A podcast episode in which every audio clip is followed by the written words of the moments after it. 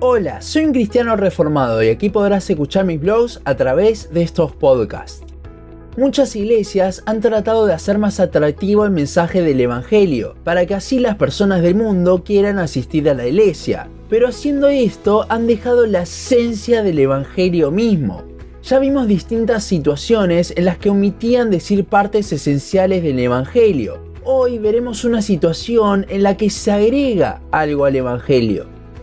Isaías 53:5 dice, Mas él herido fue por nuestras rebeliones, molido por nuestros pecados. El castigo de nuestra paz fue sobre él, y por su llaga fuimos nosotros curados. En el podcast anterior vimos cómo muchas iglesias, consciente o inconscientemente, tratan de suplir ciertos tipos de necesidades humanas con su predicación, entre comillas, del Evangelio. Necesidades de pertenecer a algún lado y ser reconocidos son cosas con las que las personas muchas veces luchamos, y estas iglesias tratan de suplirlas con su evangelio, pero sin suplir la necesidad principal de redención que tienen, omitiendo así partes esenciales del evangelio. En el podcast pasado también vimos el movimiento más común que hay hoy en día de suplir el tercer y cuarto escalón de la pirámide de las necesidades humanas de Maslow, pirámide utilizada en el marketing.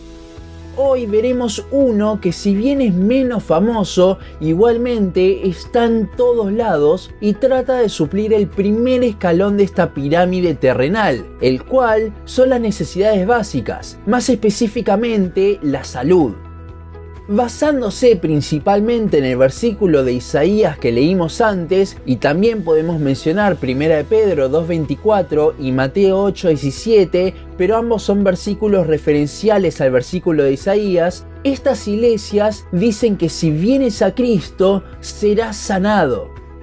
Esto ha evolucionado de tal forma que ya no es solo sanación física, sino que, como se ha metido tanto la psicología, ahora también es salud mental, sanar esas heridas del corazón. Hay muchos referentes de este tipo de predicación, Cash Luna, Joel Osteen, Guillermo Maldonado, etc. En Argentina quizás el más conocido es Carlos Anacondia Recuerdo haber estado en algunas de sus campañas, ya que la iglesia pentecostal a la que iba antes estaba relacionado con él. Y recuerdo que era una hora y media de sanación y predicación. Y luego, tomando de ejemplo toda esa locura que había pasado, invitaba a las personas a recibir a Cristo en su corazón, prometiendo justamente un milagro igual en sus vidas. Nunca me voy a olvidar cuando un profesor del instituto bíblico donde estudié me contó cómo él con un grupo de hermanos había ido a evangelizar al norte del país, pero justo antes había pasado Carlos Anacondia por allí. El profesor me contó cómo no los querían recibir en ningún lado hasta que una persona del lugar les contó el porqué habían pueblos enteros enojados con los evangélicos porque las promesas que Anacondia había hecho no se habían cumplido. Claramente, si esa predicación provocó esa reacción y no se cumplió, lo que el orador decía, según él, por parte de Dios, es porque eso no venía de Dios. Podríamos mencionar cientos de ejemplos de este tipo, pero veamos lo que dice la Biblia no podemos negar lo que dice Isaías 53.5. De hecho, la palabra en el original es sanar una enfermedad física, pero sí podemos ver el contexto e interpretarlo correctamente. Isaías 53 es una hermosa profecía del Mesías. Para muchos es considerada la mejor ilustración del Evangelio en el Antiguo Testamento. Si leemos el capítulo o mismo el versículo 5 desde el principio, podemos ver que habla no de necesidades como las que vemos en la pirámide de Maslow, sino de nuestra gran necesidad, nuestro gran problema, el pecado. Isaías 53 habla del sacrificio de Cristo para pagar la paga de nuestros pecados. El versículo 5 habla de una llaga de Jesús por la que supuestamente somos sanos. ¿Acaso esto significa que Jesús tuvo una llaga literal en el momento de morir y allí se llevó todas nuestras enfermedades? Claramente no. Esto es un simbolismo. En ningún momento del pasaje habla de enfermedades físicas. El eje de todo es el problema del pecado y cómo Cristo pagó por ello. Con lo cual acá lo que está haciendo el autor es ilustrar aún más la idea. De hecho, la estructura del pasaje se puede ver que es una estructura de poesía, tal como los salmos, y en este tipo de estructuras se utiliza mucho tanto la repetición como el simbolismo. Si vamos a los pasajes de Pedro y Mateo que hacen referencia a este versículo, en ambos está tratando de cómo Cristo nos quitó la condenación que era por el pecado y se utiliza este pasaje para ilustrar justamente eso. Si Dios prometiese sanidad junto con la salvación, Pablo no hubiese sido salvo, o le hubiese faltado fe, como dicen algunos cuando las promesas que hacen no se cumplen. ¿Por qué es esto? Si vamos a 2 Corintios 11, allí Pablo describe todas las cosas que sufrió por Cristo, torturas, intentos de asesinato, etc. Y de todas estas cosas no salía ileso, sino que claramente repercutían en su cuerpo. De hecho, fue asesinado bastante joven, ya que vemos en Hechos 7 que era un joven. Y joven en épocas de la Biblia es lo que para nosotros hoy en día es un adolescente. Hechos 7 lo podemos ubicar en el año 33 después de Cristo, y se cree que Pablo murió en el año 67 después de Cristo, con lo cual Pablo murió rondando los 50 años.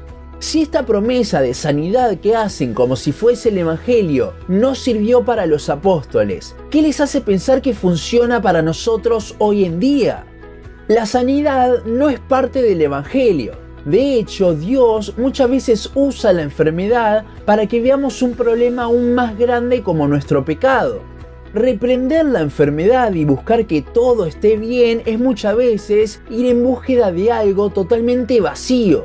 En lugar de eso deberíamos aceptarla y buscar qué es lo que Dios nos quiere enseñar con eso. Tener en mente que Cristo es suficiente y no debe importarnos otra cosa.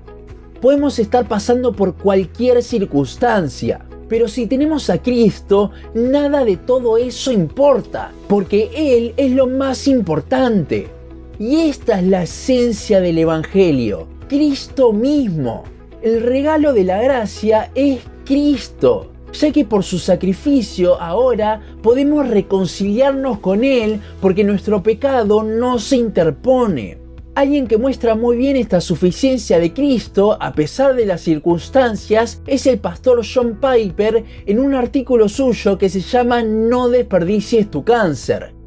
Muchas veces estas iglesias buscan reemplazar estas necesidades en la gente no solo para traerlas a las iglesias, sin predicarles el Evangelio, obviamente, cosa que va a tener sus graves consecuencias, sino que también predican esto porque no saben mostrar que Cristo es suficiente, ya que ellos no lo viven. Están tan centrados en sus vidas aquí en la tierra que se olvidan del regalo central del Evangelio, Cristo mismo. Predicar la sanidad de enfermedades cuando la persona no cree en Cristo es lo mismo que tirarle un salvavidas a una persona que está siendo arrastrada al fondo del mar por un tiburón la persona quizás se pueda agarrar del salvavidas, pero el tiburón se lo terminará comiendo con salvavidas y todo. Así igualmente una persona que puede ser sana se irá al infierno mismo si no tiene a Cristo. Recuerda, ¿quieres predicar el verdadero evangelio? Entonces siempre debes tener en mente la mayor necesidad que tiene el mundo, Cristo mismo. El resto es como si nada comparado con Él. Si no nos reconciliamos con Dios, de nada sirve ser exitoso en los negocios o tener una salud perfecta. Cristo es todo lo que necesitamos. Hasta aquí nuestro podcast de hoy. Seguinos en Facebook, Instagram, YouTube y Spotify. En todas nos encontrás como un cristiano reformado. También seguinos en uncristianoreformado.blogspot.com para leer el resto de nuestros blogs. Nos vemos en la siguiente ocasión.